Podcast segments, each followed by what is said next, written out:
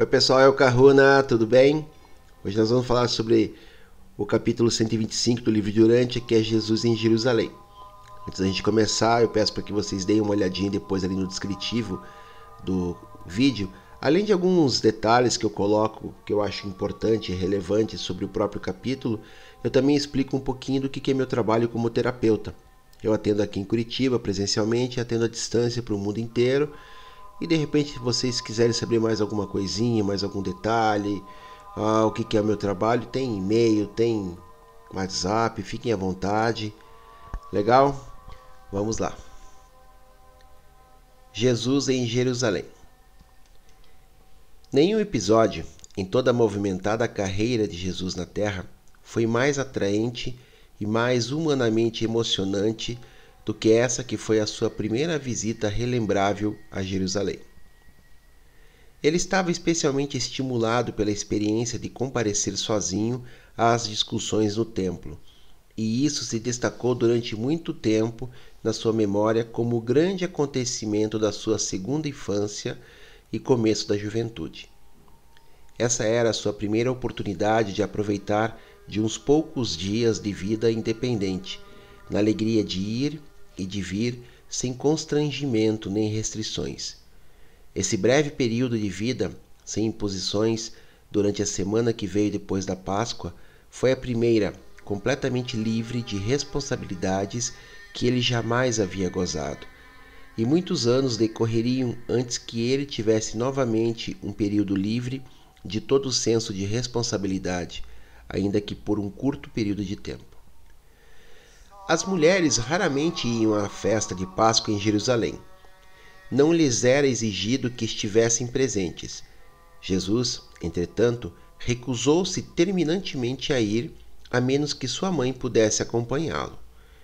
E quando sua mãe decidiu ir, muitas outras mulheres de Nazaré foram levadas a fazer a viagem, e desse modo o grupo da Páscoa de Nazaré tinha proporcionalmente aos de homens o maior número de mulheres a terem ido à Páscoa. De quando em quando, a caminho de Jerusalém, eles cantavam o Salmo 130. Desde o momento em que deixaram Nazaré, até que tivessem alcançado o Monte das Oliveiras, Jesus vivenciou uma longa tensão de expectativa antecipada. E, em toda a sua alegre infância, havia ouvido falar de Jerusalém e do seu templo reverentemente. Agora, em breve, ele iria contemplá-los na realidade. Do Monte das Oliveiras e do lado de fora, em uma vista mais aproximada, o templo era tudo e até mais do que Jesus esperava. Mas, tão logo ele entrou nos seus portais sagrados, a grande desilusão teve início. Em companhia dos seus pais, Jesus passou pelos recintos do templo para reunir-se ao grupo de novos filhos da lei que estava para ser consagrado como cidadãos de Israel. Ele ficou um pouco desapontado pelo comportamento geral das multidões no templo, mas o primeiro grande choque do dia veio quando sua mãe os abandonou no intuito de ir para a galeria das mulheres. Nunca havia ocorrido a Jesus que a sua mãe não iria acompanhá-lo às cerimônias de consagração e ele estava profundamente indignado com o fato de que ela havia sido levada a sofrer essa discriminação injusta. Enquanto ele ressentia-se fortemente disso, à parte alguns poucos comentários de protesto feitos ao seu pai, ele nada disse. Mas pensou, e pensou profundamente, como exatamente ficou demonstrado quando fez novas perguntas aos escribas e aos professores uma semana mais tarde. Jesus participou dos rituais da consagração, mas ficara decepcionado com a natureza superficial e rotineira deles, e perdera aquele interesse pessoal que caracterizava as cerimônias da sinagoga de Nazaré. E então retornou para saudar a sua mãe e preparar-se para acompanhar o seu pai na sua primeira volta pelo templo e suas várias praças, galerias e corredores. Os recintos do templo podiam acomodar mais de 200 mil adoradores ao mesmo tempo, e a vastidão desses prédios, em comparação com qualquer outro que ele havia antes visto, impressionou muito a sua mente. No entanto, estava mais curioso para observar a significação espiritual das cerimônias e cultos do templo. Embora muitos dos rituais do templo hajam tocado o seu senso do belo e do simbólico, ele ficou decepcionado sempre com a explicação dos sentidos reais dessas cerimônias que os seus pais ofereceram em resposta às suas muitas perguntas perspicazes. Jesus simplesmente não aceitava as explicações para a adoração e a devoção religiosa envolvendo a crença na ira de Deus ou na braveza atribuída a Todo-Poderoso. Numa discussão posterior dessas questões, depois de concluírem a visita ao templo, quando o seu pai insistiu com suavidade para que ele declarasse aceitar as crenças ortodoxas judaicas, Jesus voltou-se subitamente para os seus pais e, olhando com apelo dentro dos olhos do seu pai, disse: Meu pai, não pode ser verdade. O Pai nos céus não pode tratar assim os seus filhos que erram pela terra. O Pai celeste não pode amar os seus filhos menos do que tu me amas. E eu sei bem não importa quão pouco sábio seja o que eu possa chegar a fazer, tu não irias jamais derramar a tua ira sobre mim, nem expandir a tua raiva em mim. Se tu, meu Pai terreno, possuis esses reflexos humanos do divino, quão mais pleno de bondade não deve ser o Pai celeste e transbordante de misericórdia? Eu me recuso a acreditar que o meu Pai nos céus me ame menos do que o meu Pai na terra. Quando José e Maria ouviram essas palavras vindas do seu primogênito, eles ficaram em paz e nunca mais novamente procuraram mudar a sua opinião sobre o amor de Deus e a misericórdia do Pai nos céus. Jesus visita o templo. Em todos os lugares por onde ia, pelos pátios do templo, Jesus ficava chocado e enojado com o clima de irreverência que observava. Considerava a conduta da multidão no templo como sendo inconsistente com a presença deles na casa do seu pai. E o grande choque da sua jovem vida veio quando seu pai o acompanhou à Praça dos Gentios, onde se ouvia um jargão espalhafatoso, um vozeio alto, um praguejar, e tudo isso misturado indiscriminadamente aos balidos das ovelhas e ao murmúrio ruidoso que denunciava a presença de cambistas de moedas e vendedores de animais para o sacrifício e de diversas outras mercadorias comerciais. Mas, acima de tudo, o seu senso de conveniência sentiu-se ultrajado quando viu as cortesãs frívolas circulando nesse recinto do templo. Mulheres tão pintadas como as que ele havia visto recentemente quando em visita a Séforis essa profanação do templo alevantou totalmente a sua jovem indignação e ele não hesitou em expressar tudo isso livremente a José. Jesus admirava o sentido e o serviço do templo, mas estava chocado com a feiura espiritual que via nas faces de tantos dos adoradores irrefletidos. Eles passaram agora pela Praça dos Sacerdotes, abaixo da saliência da rocha, em frente do templo, onde o altar ficava, e observavam a matança de manadas de animais e a lavagem do sangue das mãos dos sacerdotes que oficiavam a chacina na fonte de bronze. A calçada manchada de sangue, as mãos dos sacerdotes entumecidas de sangue e os grunhidos dos animais que morriam eram mais do que esse jovem amante da natureza podia suportar.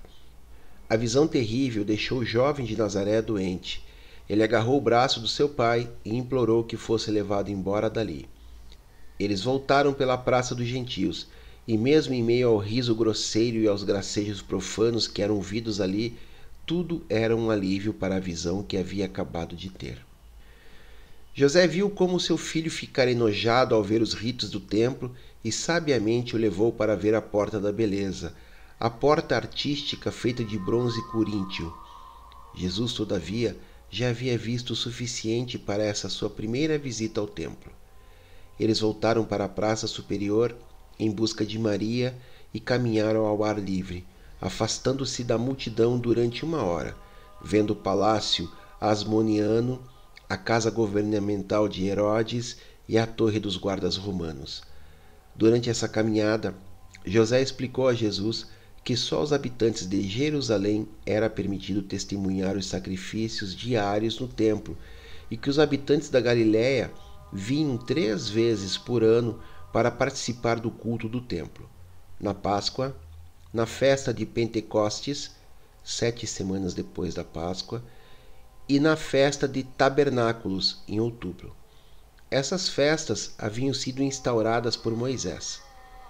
E então eles conversaram sobre essas duas festas mais recentemente estabelecidas, a da consagração e a de Purim. Em seguida, foram para os seus alojamentos e se prepararam para a celebração da Páscoa. Jesus e a Páscoa. Cinco famílias de Nazaré e os seus amigos foram convidados pela família de Simão de Betânia para a celebração da Páscoa. Simão havia comprado o cordeiro pascal para todo o grupo. A matança desses cordeiros, em quantidades tão enormes, era o que tinha afetado tanto a Jesus na sua visita ao templo. O plano para a Páscoa era de comer com os parentes de Maria, mas Jesus persuadiu os seus pais a aceitarem o convite para irem a Betânia. Naquela noite eles reuniram-se para os ritos da Páscoa, comendo a carne tostada com o pão sem levedura e as ervas amargas. A Jesus, sendo ele um novo filho da aliança, lhe foi pedido que contasse sobre a origem da Páscoa. E ele fez isso muito bem, mas deixou os próprios pais desconcertados, de uma certa maneira, ao incluir várias observações que refletiam, com suavidade, as impressões causadas na sua mente jovem, mas profunda, pelas coisas que ele havia visto e ouvido tão recentemente. Esse era o começo das cerimônias dos sete dias da festa da Páscoa. Mesmo ainda tão jovem, Jesus, embora não tivesse dito nada sobre essas questões aos seus pais, havia começado a se perguntar sobre como seria celebrar a Páscoa sem a matança de cordeiros. Ele sentiu-se seguro no seu próprio pensamento de que o Pai no céu não estava contente com esse espetáculo de ofertas de sacrifícios e, com o passar dos anos, ele tornou-se cada vez mais determinado a estabelecer a celebração de uma Páscoa sem sangue, algum dia. Jesus pouco dormiu naquela noite. O seu descanso foi bastante perturbado por sonhos revoltantes de matanças e de sofrimentos. A sua mente estava perturbada e o seu coração dilacerado por causa das inconsistências e absurdos da teologia de todo o sistema judaico de cerimônias. Os seus pais, do mesmo modo, dormiram pouco. Eles ficaram bastante desconcertados com os acontecimentos do dia que terminava. Tinham os seus corações completamente perturbados pela atitude determinada e, para eles, estranha do jovem. Maria ficou nervosamente agitada durante a primeira parte da noite, mas José permaneceu calmo, embora estivesse igualmente intrigado. Ambos temiam falar francamente com o jovem sobre esses problemas, embora Jesus muito prazerosamente tivesse querido conversar com os seus pais, caso eles tivessem ousado encorajá-lo. Os serviços do dia seguinte no templo foram mais aceitáveis para Jesus e em muito colaboraram para aliviar as memórias desagradáveis do dia anterior. Na manhã seguinte, o jovem Lázaro tomou Jesus pela mão e começaram uma exploração sistemática de Jerusalém e dos seus arredores. Antes que o dia tivesse acabado, Jesus descobriu os diversos locais perto do templo nos quais havia conferencistas a ensinar e a responder perguntas e à parte umas poucas visitas ao Santo dos Santos, nas quais ele se perguntara com espanto o que estava realmente por trás do véu da separação. Ele passou a maior parte do seu tempo perto do templo, nessas conferências de ensino. Durante a semana da Páscoa, Jesus se manteve no seu lugar junto aos novos filhos do mandamento. E isso significava que ele devia sentar-se do lado de fora da grade que separava todas as pessoas que não eram cidadãos completos de Israel. Assim, sendo obrigado a tomar consciência da sua juventude, ele absteve-se de fazer as muitas perguntas que iam e vinham na sua mente. Ao menos ele se conteve até que as celebrações da Páscoa tivessem chegado ao fim, pois com isso também as restrições aos jovens recém-consagrados ficavam suspensas. Na quarta-feira da semana da Páscoa, foi permitido a Jesus ir para casa com Lázaro e passar a noite em Betânia. Nessa noite, Lázaro, Marta e Maria ouviram Jesus falar sobre coisas temporais e eternas, humanas e divinas, e daquela noite em diante todos os três passaram a amá-lo como se fosse um irmão deles. No fim da semana, Jesus viu Lázaro menos, pois esse não tinha o direito de ser admitido nem no círculo mais externo das discussões do templo, embora fosse a algumas palestras públicas dadas nas praças externas. Lázaro era da mesma idade que Jesus, mas em Jerusalém, os jovens raramente eram admitidos à consagração dos filhos da lei antes que tivessem 13 anos completos de idade. Durante a semana da Páscoa, os pais de Jesus encontrá-lo iam muitas vezes assentado a sós, com as mãos na sua cabeça jovem, pensando profundamente. Eles nunca o haviam visto comportar-se daquela maneira e estavam sentidamente perplexos, não sabendo quão confusa estaria a mente dele, nem quais problemas havia no seu espírito por causa da experiência pela qual estava passando. E eles não sabiam o que fazer. Ficaram contentes com o final da semana da Páscoa, pois almejavam ter de volta em Nazaré a salvo aquele filho de atitudes tão estranhas. Dia após dia, Jesus pensava em todos os questionamentos. Ao final da semana ele tinha feito já muitas adequações mas, quando chegou a hora de voltar para Nazaré, a sua mente jovem ainda fervilhava de perplexidades e era ainda assaltada por uma série de perguntas não respondidas e questões por resolver. Antes que tivessem deixado Jerusalém, em companhia do professor de Jesus em Nazaré, José e Maria tomaram as providências definitivas para que Jesus voltasse, quando ele tivesse a idade de 15 anos, para começar o seu longo curso de estudos em uma das mais conhecidas academias dos rabinos. Jesus acompanhou seus pais e o seu professor nas visitas à escola, mas eles ficaram ansiosos ao observarem o quão indiferente ele parecera a tudo o que disseram e fizeram. Maria estava profundamente atormentada com as suas reações à visita a Jerusalém, e José, profundamente perplexo com as observações estranhas do jovem e a sua conduta incomum. Afinal, a semana de Páscoa tinha sido um grande acontecimento na vida de Jesus. Ele desfrutara da oportunidade de encontrar um grande número de rapazes da sua própria idade, companheiros candidatos à consagração, e utilizara desses contatos como meio de aprender sobre o modo de vida do povo na Mesopotâmia, Turquestão e Pérsia, tanto quanto nas províncias do extremo oriente de Roma. Ele estava já bastante familiarizado com o modo com o qual os jovens do Egito e de outras regiões perto da Palestina eram criados e cresciam. Havia milhares de meninos em Jerusalém nessa época, e o jovem de Nazaré pôde conhecer e entrevistar pessoalmente, de forma mais ou menos prolongada, mais de 150 deles. Estivera particularmente interessado naqueles que provinham dos países do extremo ocidente e do oriente mais remoto como resultado desses contatos, o jovem começou a alimentar um desejo de viajar pelo mundo com o propósito de aprender como os vários grupos dos seus irmãos trabalhavam para viver. A partida de José e Maria. Havia sido arranjado para que o grupo de Nazaré se reencontrasse perto do templo no primeiro dia da semana seguinte, no meio da manhã, depois que o festival de Páscoa houvesse terminado. Eles fizeram isso e iniciaram o retorno a Nazaré. Jesus tinha ido ao templo para ouvir as discussões, enquanto os seus pais esperavam pela reunião de todos os viajantes. Em breve, o grupo preparou-se para partir, os homens caminhando em um grupo e as mulheres em outro, como era o costume ao viajar para os festivais em Jerusalém. Jesus havia ido para Jerusalém em companhia de sua mãe e das mulheres. E sendo agora um homem consagrado, supunha-se que fizesse o caminho de volta para Nazaré em companhia do seu pai e dos outros homens. Mas, tão logo o grupo de Nazaré movimentou-se na direção de Betânia, Jesus estava tão completamente absorto nas discussões sobre os anjos no templo que se esqueceu totalmente de que passara o momento da partida dos seus pais e só percebeu que havia sido deixado para trás na hora da interrupção das conferências do templo, ao meio-dia.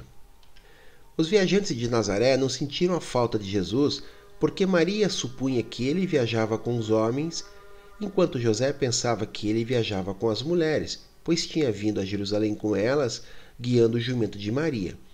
E não descobriram a sua ausência senão quando chegaram a Jericó e se prepararam para passar a noite. Depois de perguntarem aos últimos grupos que chegaram a Jericó e verificando que nenhum deles tinha visto seu filho, eles passaram uma noite sem dormir, remoendo nas suas mentes o que poderia ter acontecido, relembrando as suas inúmeras reações inusitadas aos acontecimentos da semana da Páscoa e, com suavidade, repreendendo-se um ao outro por não terem feito com que ele estivesse no grupo antes que partissem de Jerusalém. O primeiro e o segundo dias no templo. Nesse meio tempo, Jesus havia permanecido no templo durante a tarde, ouvindo as discussões e desfrutando de uma atmosfera mais quieta e decorosa, pois as grandes multidões da semana da Páscoa tinham já praticamente desaparecido. Depois da conclusão das discussões da tarde, de nenhuma das quais Jesus havia participado, ele partiu para Betânia, chegando exatamente na hora em que a família de Simão fazia-se pronta para tomar a refeição da noite. Os três jovens estavam cheios de alegria de poderem estar com Jesus, que permaneceu na casa de Simão naquela noite.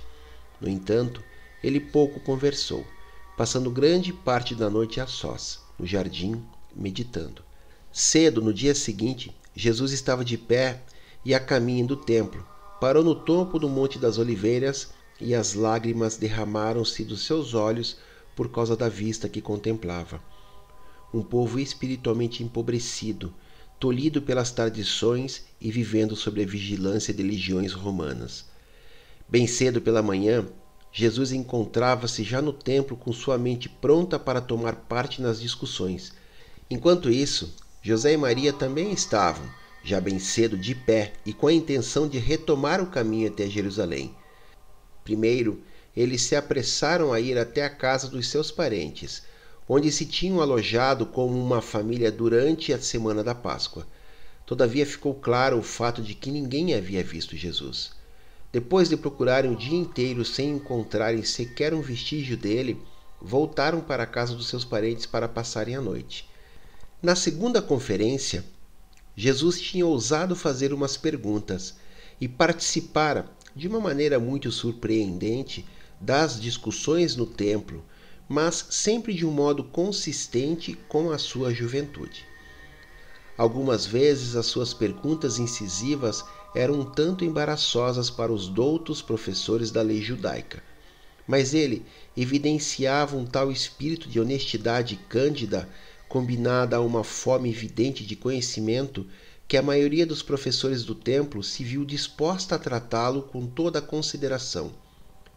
Quando, no entanto, ele presumiu perguntar sobre a justiça que seria condenar à morte um gentil bêbado que havia vagado pelo lado de fora da Praça dos Gentios e que inadvertidamente entrara nos recintos proibidos, reputadamente sagrados do templo, um dos mais intolerantes professores ficou impaciente com as críticas implícitas do jovem e, olhando furiosamente para ele, perguntou quantos anos ele tinha.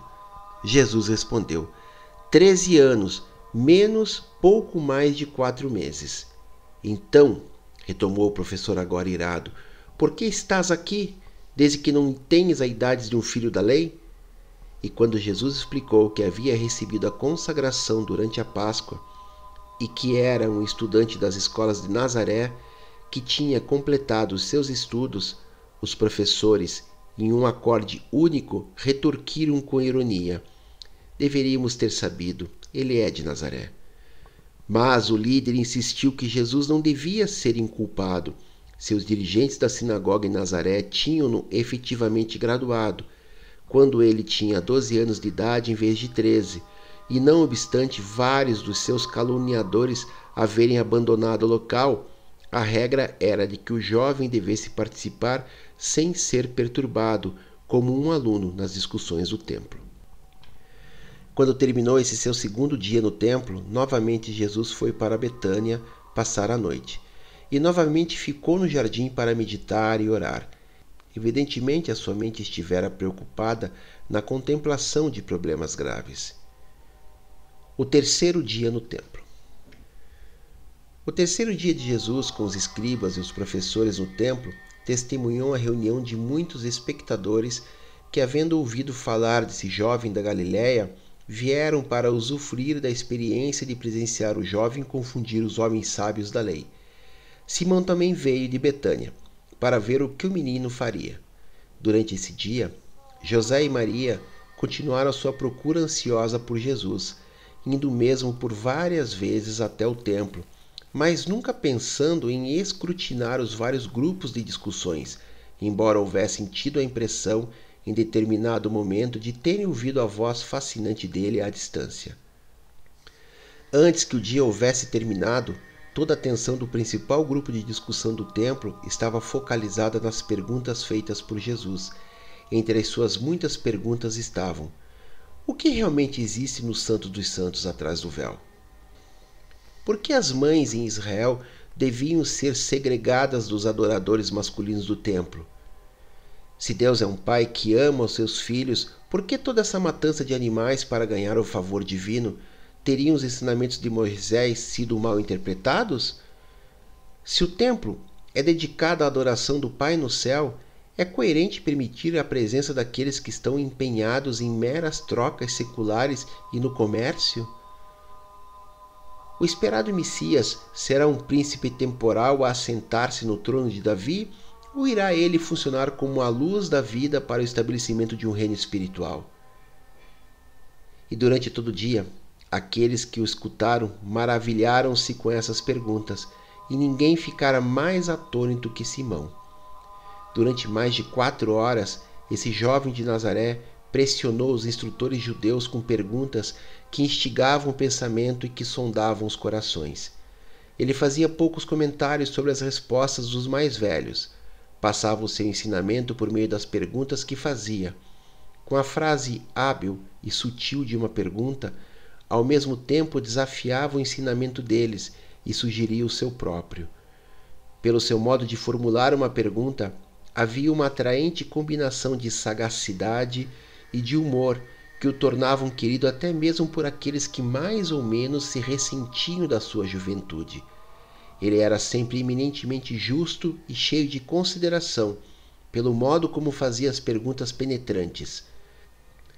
Nessa tarde memorável, no templo, Jesus demonstrou aquela mesma relutância em tirar vantagem injusta de um oponente, coisa que caracterizou toda a sua ministração pública subsequente.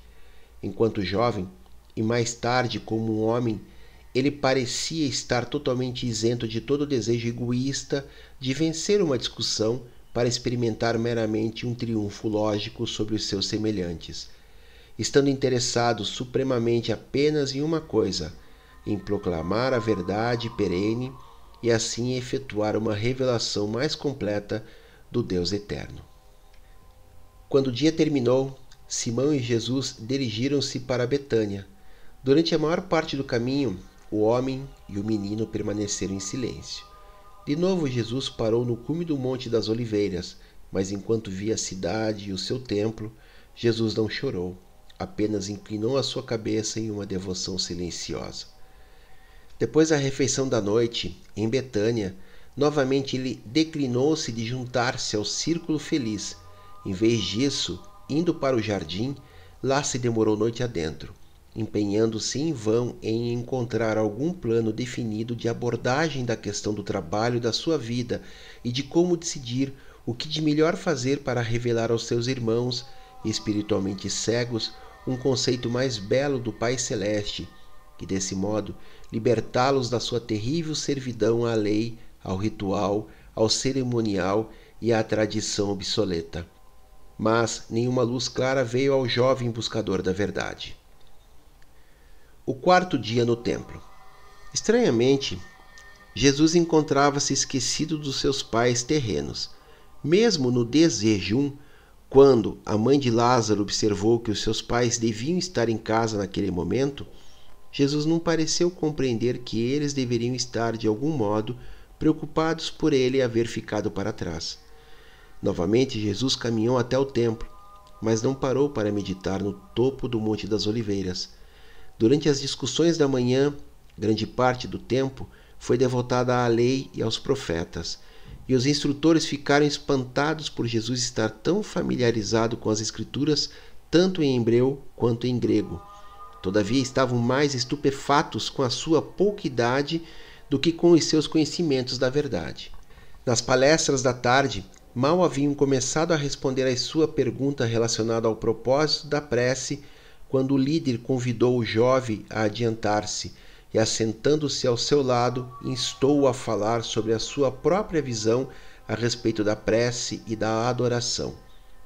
Na noite anterior, os pais de Jesus haviam ouvido falar sobre um estranho adolescente que tão primorosamente argumentava com os comentadores da lei, mas não lhes ocorrera que fosse o seu filho haviam decidido ir até a casa de Zacarias, pois pensavam que Jesus poderia ter ido até lá para ver Isabel e João. Pensando que Zacarias pudesse talvez estar no templo, pararam lá a caminho da cidade de Judá. E passando pelas praças do templo, imaginai a surpresa deles e o seu assombro quando reconheceram a voz do jovem desaparecido e o viram assentado entre os instrutores do templo. José ficou incapaz de falar mas Maria deu vazão à sua emoção, por tanto tempo contida, de medo e ansiedade, e correndo até o jovem, agora de pé para saudar aos seus pais atônitos, ela disse: Meu filho, por que nos trataste desse modo? Já faz mais de três dias que o seu pai e eu procuramos desesperadamente por ti. O que te deu para nos abandonar? Foi um momento tenso.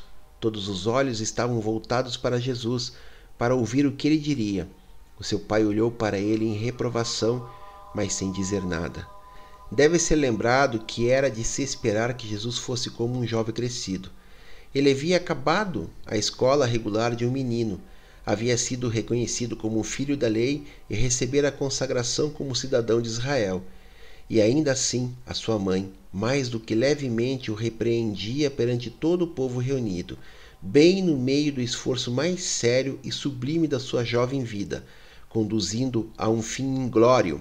Assim, uma das maiores oportunidades que jamais lhe seriam concedidas para atuar como instrutor de verdade, um pregador da retidão, um revelador do caráter amoroso do seu Pai no céu. Mas o jovem mostrou-se estar à altura das circunstâncias. Se levardes em justa consideração todos os fatores que se combinaram para criar essa situação, estareis mais bem preparados para penetrar na sabedoria da resposta do jovem à censura sem intenção da sua mãe. Depois de pensar por um momento, Jesus respondeu à sua mãe, dizendo: Por que me procuraste por tanto tempo? Não devias esperar encontrar-me na casa do meu pai, já que é chegado o momento em que devo cuidar dos assuntos do meu pai? Todos ficaram surpreendidos com a maneira do jovem falar silenciosamente foram se retirando e deixaram-no de pé sozinho com os seus pais. Em breve, o jovem rapaz aliviou a todos os três de um embaraço, dizendo calmamente: Ora, meus pais, ninguém fez nada senão aquilo que supunha ser o melhor. O nosso Pai nos céus determinou essas coisas. Voltemos para casa. E partiram em silêncio, chegando em Jericó para passar a noite. Apenas uma vez eles pararam, e foi no cume do Monte das Oliveiras, quando o jovem levantou o seu bastão para o alto e, agitando o corpo da cabeça aos pés sobre a onda de uma intensa emoção, disse: Ó oh, Jerusalém! Jerusalém e seus habitantes, que escravos sois, subservientes ao jugo romano e vítimas das vossas próprias tradições. Mas eu voltarei para purificar o templo e para libertar o meu povo dessa servidão. Durante os três dias de viagem a Nazaré, Jesus pouco falou, e os seus pais pouco disseram na sua presença.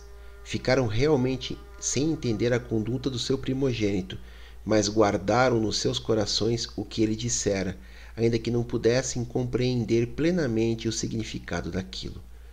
Ao chegar em casa, Jesus fez uma breve declaração aos seus pais assegurando a sua afeição por eles e deixando implícito que não havia nada a temer, pois ele não daria de novo oportunidade para que sofresse ansiedades em consequência da sua conduta. E concluiu essa declaração significativa dizendo: Embora eu deva cumprir a vontade do meu Pai no céu, eu serei também obediente ao meu Pai na terra. Aguardarei a minha hora. Embora, na sua mente, por muitas vezes, Jesus chegasse a recusar a consentir nos esforços bem intencionados mas mal orientados dos seus pais, não aceitando que eles ditassem o andamento do seu pensamento, nem que estabelecessem um plano do seu trabalho na terra, ainda assim, e de um modo totalmente consistente com a sua dedicação a fazer a vontade do seu Pai do paraíso, ele conformou-se, com toda a graça, aos desejos do seu pai terreno e aos costumes da sua família na carne e mesmo nas coisas em que não podia consentir, tudo de possível ele faria para conformar-se. Ele era um artista na questão do ajustamento da sua dedicação ao dever para com as suas obrigações de lealdade à família e serviço ao semelhante. José ficara confuso, mas Maria, refletindo sobre essas experiências, ficou confortada finalmente considerando aquela elocução no Monte das Oliveiras como sendo profética da missão messiânica do filho dela como libertador de Israel. Ela se pôs a trabalhar com energia renovada para orientar os pensamentos de Jesus nos canais patrióticos e nacionalistas e recorreu aos esforços do seu irmão, o tio favorito de Jesus. De vários outros modos, a mãe de Jesus dedicou-se à tarefa de preparar o seu primeiro filho para assumir a liderança daqueles que iriam restaurar o trono de Davi, retirando para sempre aquele povo da servidão política e do jugo dos gentios. É isso, pessoal. Esse é o final do capítulo 125. Espero que tenha ficado até o final. Compartilhem, deixem seu like, indique para amigos, se inscrevam no canal. Mahalo no Iloa.